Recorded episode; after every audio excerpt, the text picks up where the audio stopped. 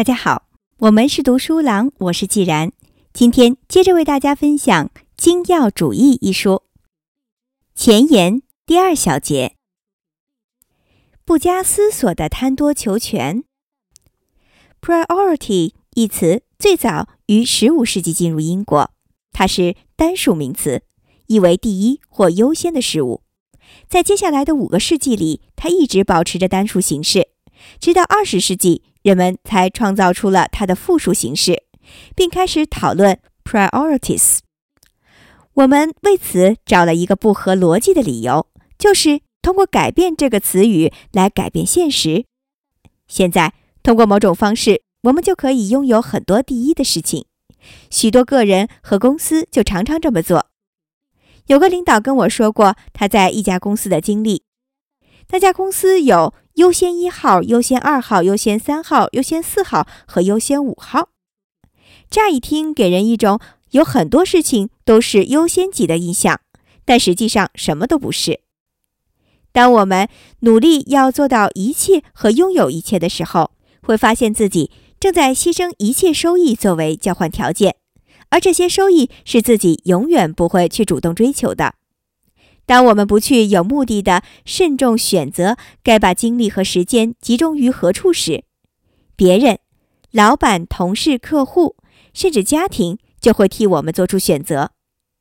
用不了多久，我们将对所有有意义的和重要的事情视而不见，要么自己慎重选择，要么受制于别人的计划，非此即彼。曾经有一位名叫布鲁尼尔·维尔的澳大利亚护士。他照顾过生命只剩最后三个月的病人，并记录下了这些人讨论最多的遗憾。在这些遗憾中，最大的遗憾是：我希望有勇气真正按自己的想法生活，而不是按照别人的期望而活。为自己而活，不只是偶尔说说不，而是要有目的的、深思熟虑的、战略性的淘汰那些不重要的事情。不仅要摆脱那些明显浪费时间的事情，还包括放弃一些很好的机会。不要疲于应付那些让你在多条战线上作战的社会压力。要学会简化、简化，并通过淘汰其余一切来聚焦于绝对重要之事。人生与事业的断舍离。这本书对你的人生和事业的意义。与一个专业的收纳达人将给你的衣柜带来的变化相似。设想一下，如果你从来不整理自己的衣柜，它会变成什么样子呢？它会是整整齐齐，架子上只挂着很少的几件你爱穿的衣服吗？当然不是。如果你从不有意识的去整理它，它会凌乱不堪，里面堆满了你很少穿的衣服，有时甚至变得实在无法使用。逼得你不得不去整理，所以，除非你有一套很规范的整理方法，否则，你要么继续留着那堆很少穿的衣服，因为不知道哪些衣服该扔；要么因为不小心扔了可以穿而且想留着的衣服而后悔不已；要么还留着一堆其实不想留但又没办法处理的衣服，因为你不确定它们被放在哪儿了，也不知道该如何处理它们。随着不穿的衣服越积越多，衣柜就会变得凌乱拥挤。同样，随着好心承诺和应承下来的事情越积越多，我们的人生也会变得杂乱无章。而且，绝大多数这样的努力根本没有尽头，除非我们找到系统的方法进行清理，否则这样的杂乱状态将会永远持续下去。以下是精要主义者整理衣柜的方法：第一。探索，不要问这衣服以后我还有没有机会穿，而要问一些更加规范、更加尖锐的问题。我喜欢这件衣服吗？我穿上这件衣服好看吗？我穿这件衣服的次数多吗？如果回答是否定的，那么你就知道该淘汰它了。在你的人生、生活和职业生涯中，问自己喜欢哪件衣服，就如同问自己这件事情或这份努力。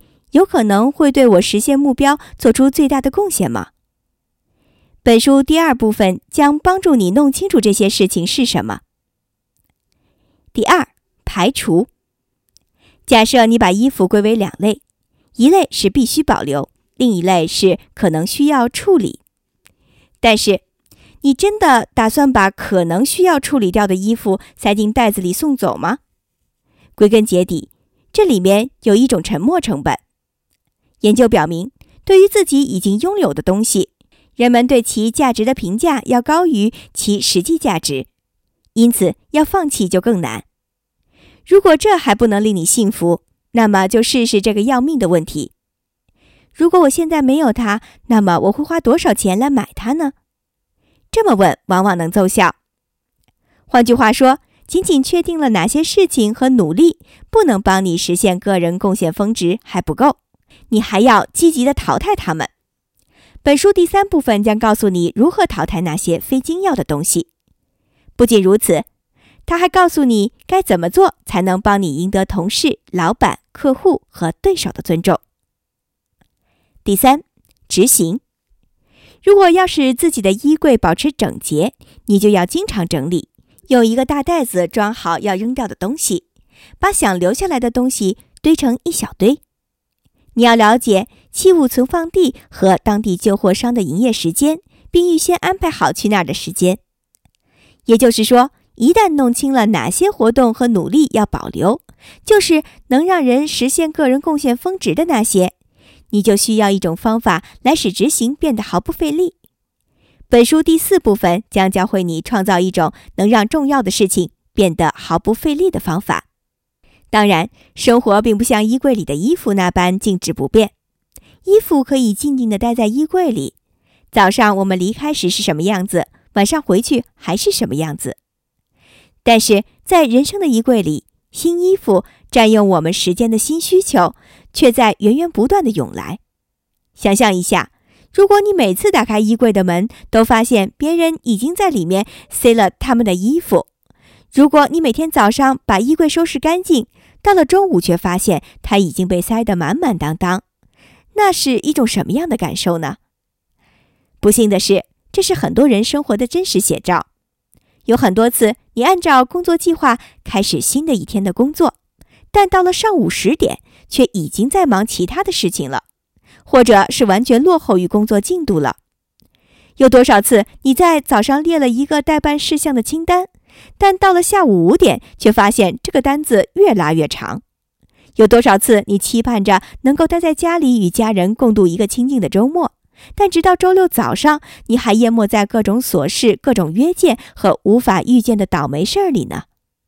不过幸好，这里有条出路。精要主义就是要为整理人生的衣柜创造一种方法，但是它可不像你整理衣柜那样，只要一年整一次、一个月整一次或一周整一次就行。它是一种铁律，你必须在每次面临答应或婉拒的决定时执行。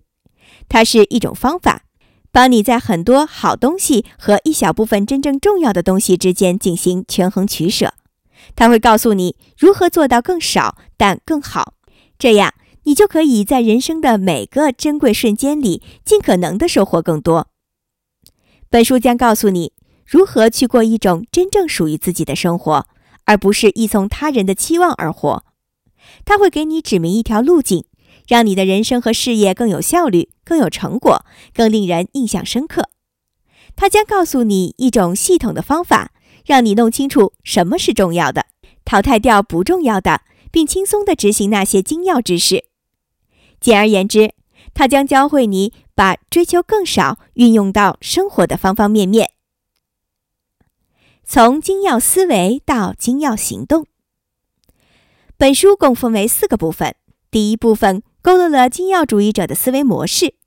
接下来的三个部分将这种思维模式转化为一种系统化程序，用来执行追求更少这条铁律。你可以把它们用在你碰到的任何一种情况和做出的任何一种尝试中。精要主义者的核心思维模式是：时间与精力只用于有意义的事。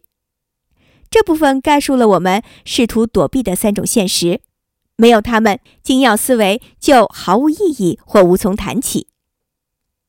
选择，我们可以选择如何支配自己的精力和时间。若无选择，讨论权衡取舍就没有意义。甄别，几乎一切都是噪声，只有少数事情价值非凡。正因为如此，我们应该费时费心地去辨别什么才是最重要的。有些事情比其他事重要的多，因此费力找到它们是磨刀不误砍柴工。取舍，我们不能什么都有，也不能什么都做。如果可以的话，我们就大可不必评估和淘汰各种选项。一旦接收了取舍的现实，就不要再问“我怎样才能完成这一切呢”，而是要问一个更诚实的问题：“我要解决的问题是什么呢？”只有理解了这些，我们才能像精要主义者那样思考。一旦彻底接受并理解了他们，那么。本书中所提供的很多方法，在我们的生活和工作中就会变得自然而然，并成为一种本能。践行这种方法要遵循以下三个简单的步骤：探索，区分无意义的多数和有意义的少数。精要主义的一个悖论就是，相比非精要主义者，精要主义者实际上会探索更多的选项。尽管非精要主义者致力于什么都做，或者几乎什么都做，但并未经过实际探索；而精要主义者在真正行动之前，会系统的探索和评估多个选项，因为他们会在一两个大的设想或项目上大干一场，所以一开始就会慎重的探索更多的选项，来确保自己做出的选择是正确的。通过运用更加严格的标准。我们能够挖掘出大脑中复杂的搜索引擎。如果我们搜索一个好的机会，会找到很多页的搜索结果。但如果我们可以进行高级搜索，并且问三个问题：令我们深受启发的是什么？我特别擅长的是什么？在这世上能满足我重大需求的是什么？自然就不会有那么多搜索结果页需要查看了。但这正是练习的重点所在。我们不是要找过多的好事情去做，而是寻找个人贡献峰值的所在。重要的事情、恰当的方式、合适的时间。精要主义者在探索上面花了尽可能多的时间，倾听、辩论、质问、思考，但并不是探索完就结束了。探索的最终目的是从无意义的多数里识别出有意义的少数，排除。摆脱无意义的多数。我们很多人答应一些事情，是因为要急于取悦别人，或者让自己不同凡响。然而，说不才是实现个人贡献峰值的关键所在。彼得·德鲁克曾说：“说不可以让人变得高效，因为说不的人会说这不是我的事。”排除非精要之事，意味着要对有些人说不。并且是经常性说不，这意味着要将那些社会期待拒之门外。要做到这一点，急需勇气和同情。因此，淘汰非精要之事，不仅是心智的训练，也是情感的训练。比如，必要的时候对社会压力说不。考虑到取舍的现实，我们不能选择什么都做。真正的问题不是我们怎样才能做到这一切。而是谁来决定我们做什么和不做什么？记住，当我们丧失选择权的时候，别人会替我们做选择。所以，要么慎重的选择有所不为，要么不由自主任人摆布。本书这一部分提供一种淘汰非精要知识的方法，让我们赢得时间去做真正重要的事。只有这样，我们才能建立一种平台。尽可能的使执行变得毫不费力。执行让有意义的少数做起来毫不费力。不管是要完成一项工作任务，还是要迈向事业的新台阶，亦或是要为伴侣安排一个生日聚会，我们往往都会觉得执行的过程充满了困难和阻力，必须硬着头皮强迫自己去完成。精要方法却截然不同。不是逼着自己去执行，而是把时间省下来，创造一种方式，用来扫除障碍，使任务执行起来变得尽可能轻松自如。探索、排除、执行，并不是呈周期性循环的独立事件。若我们能持续运用，就能获得越来越多的收益。恰逢其时的一种理想。法国剧作家、小说家维克多·雨果曾说：“世上有一种东西比所有的军队都更为强大，那就是恰逢其时的一种理想。更少但更好，正是一种恰逢其时的信条。一旦我们允许自己在选择去做什么时变得更挑剔，一切都会改变。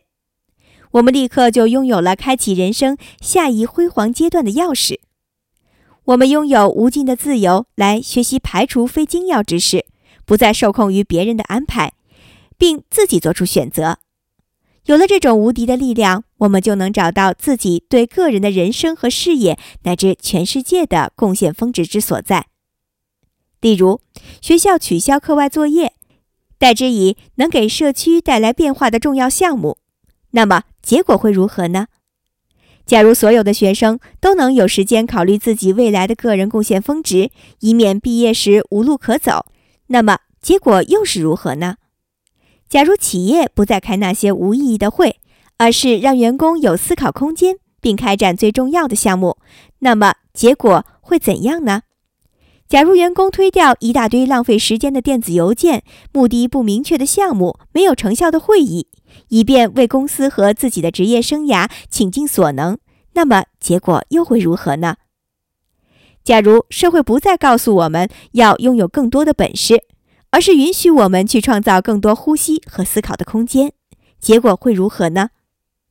假如社会鼓励我们拒绝去做那些非己所愿的事情，拒绝即使缺钱也要买自己并不需要的东西，拒绝去取悦那些自己不喜欢的人。